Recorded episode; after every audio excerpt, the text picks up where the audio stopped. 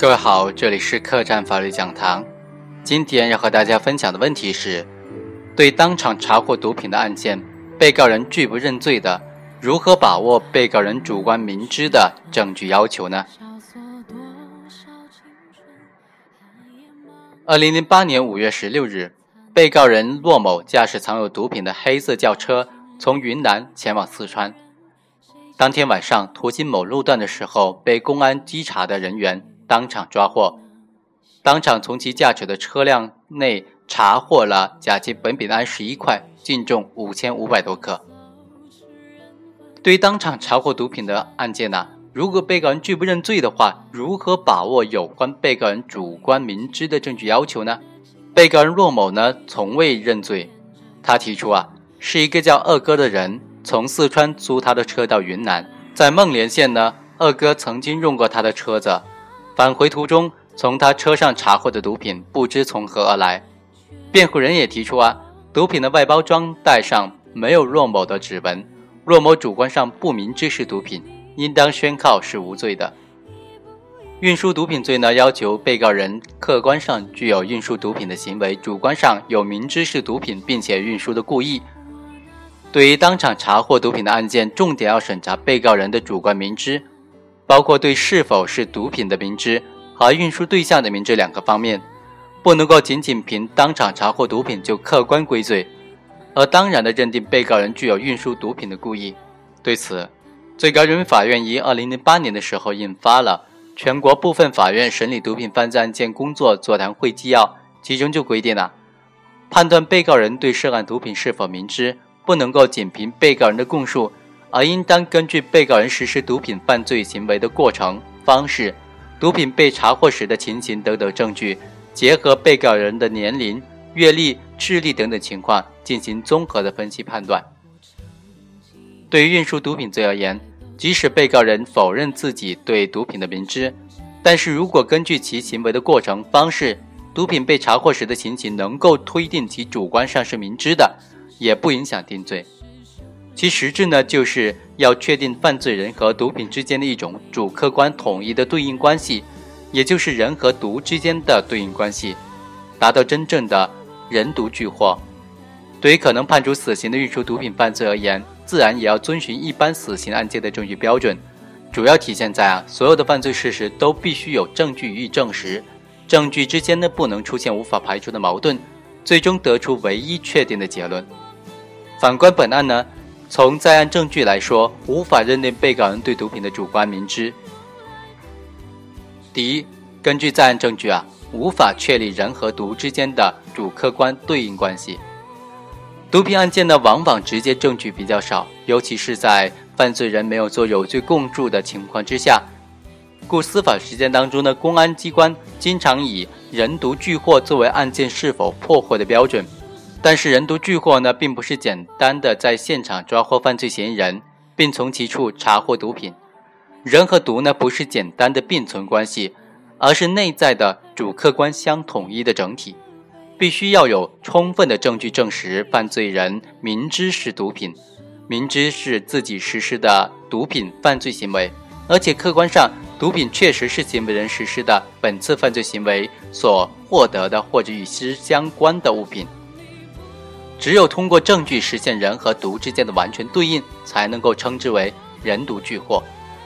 而在本案当中呢，虽然公安机关在本案被告人骆某的轿车里发现了毒品，但骆某始终否认自己明知车上装有毒品。从骆某行为的过程、方式以及毒品被查获的情形上分析啊，毒品是在其车门夹层内查获的，其又是车辆的驾驶者，车内没有其他人。其是一个人从云南往返四川，这些情况呢，最有可能推定其具有主观明知的证据。但是这些证据无法直接的推定他主观上对车上藏有毒品是明知的。要准确的认定骆某主观上明知呢，还必须有其他的应当具有排他性的客观证据。但是本案缺乏的恰恰就是这些客观证据。首先，被查获的毒品上没有骆某的指纹。这就无法证实他是直接接触过这些毒品。其次，对骆某为什么会运输毒品，毒品来自哪里，要运往何处，以及其他相关情节等等，也均没有证据予以证实。由此呢，很难以确定骆某和毒品之间的关系。最后，骆某辩称自己是被人租车，期间车还被他人单独使用过，他在途中呢还接触过哪些人等等。而这些辩解如果成立的话，则不能够排除其他人呢在车内藏毒的可能性。这些辩解，公安机关都没有认真的去核查真伪，都没有相反的证据能够否定骆某的辩解。那在这种情况之下，显然就没有办法仅仅通过骆某驾驶的车内查获毒品这一客观事实来推定骆某主观上就明知车内有毒品，因此本案定罪的主观要件是缺失的。第二，证据之间存在无法排除的矛盾。二零一零年六月，两院三部共同制定了关于办理死刑案件审查判断证据若干问题的规定，第五条就明确的规定了。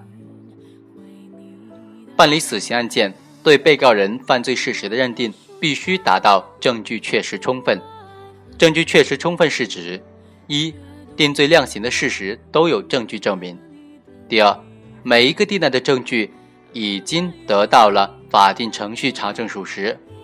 第三，证据与证据之间、证据与案件事实之间不存在矛盾，或者矛盾能够得到合理的解释、合理的排除；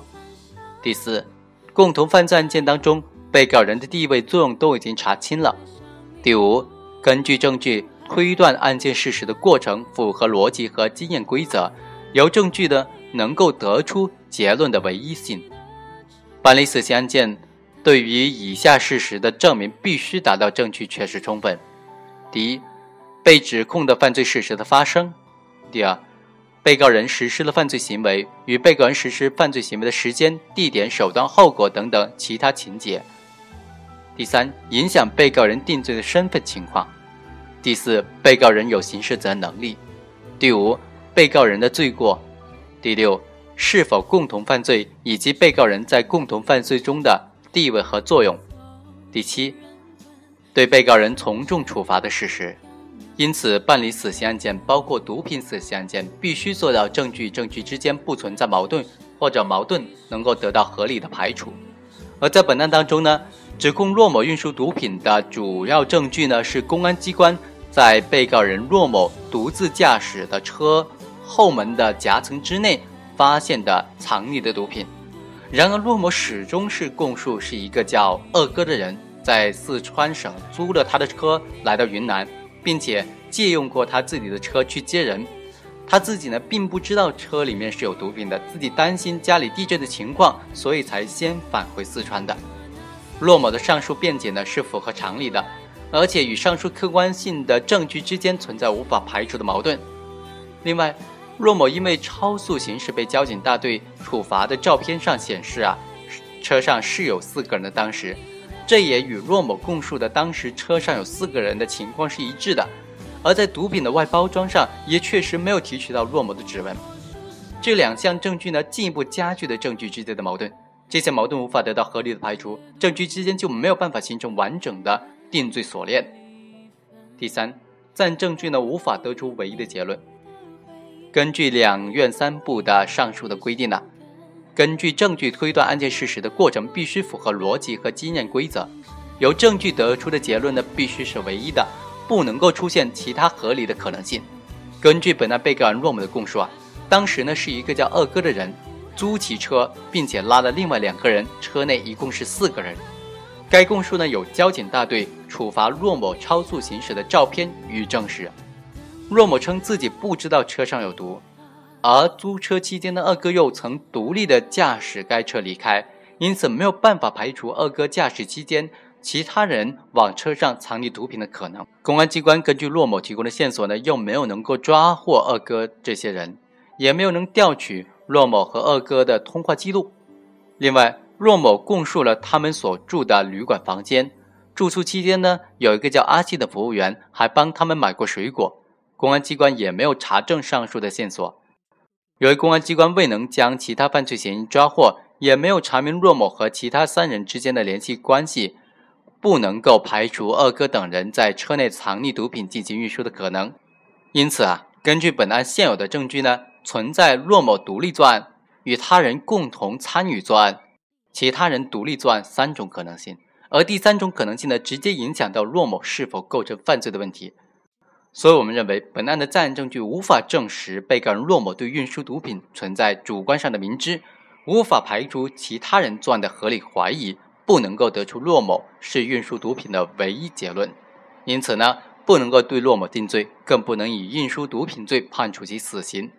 一审法院呢，则判处骆某运输毒品罪死刑，剥夺政治权利终身，并且没收个人全部财产。二审法院呢，认为本案事实不清，证据不足，裁定撤销一审原判，发回重审。同时呢，二审法院也提出了需要补证的问题。第一，骆某在公安机关审讯以及后来会见辩护人时称，他是受二哥的雇佣，为二哥等三人开车到孟连县，并且住了三四天。其住的是荣梦旅馆，三零六房间，没有身份证登记。期间有一个叫阿信的服务员帮骆某买过水果，请公安机关调查该地有无该旅馆和有无该叫阿信的服务人员，并且出示混合照片，让旅馆服务人员辨认。第二，请公安机关查证骆某的手机通话清单，以查证证实是否。与供述的二哥的手机有过通话的联系。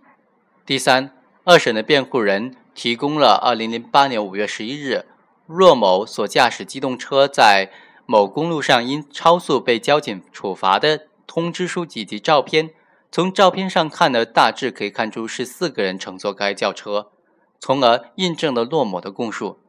请与该交警核实此事。第四。骆某在供述当中已经说出了二哥的联系方式以及住址，请公安机关协助查找二哥。最后啊，在重审期间呢，公诉机关建议延期审理，并且事实不清、证据不足两次退回公安机关补充侦查，仍然没有结果。于是，在二零一零年的五月二十四日，当地的人民检察院作出了不予起诉的决定，并且于当天将骆某释放。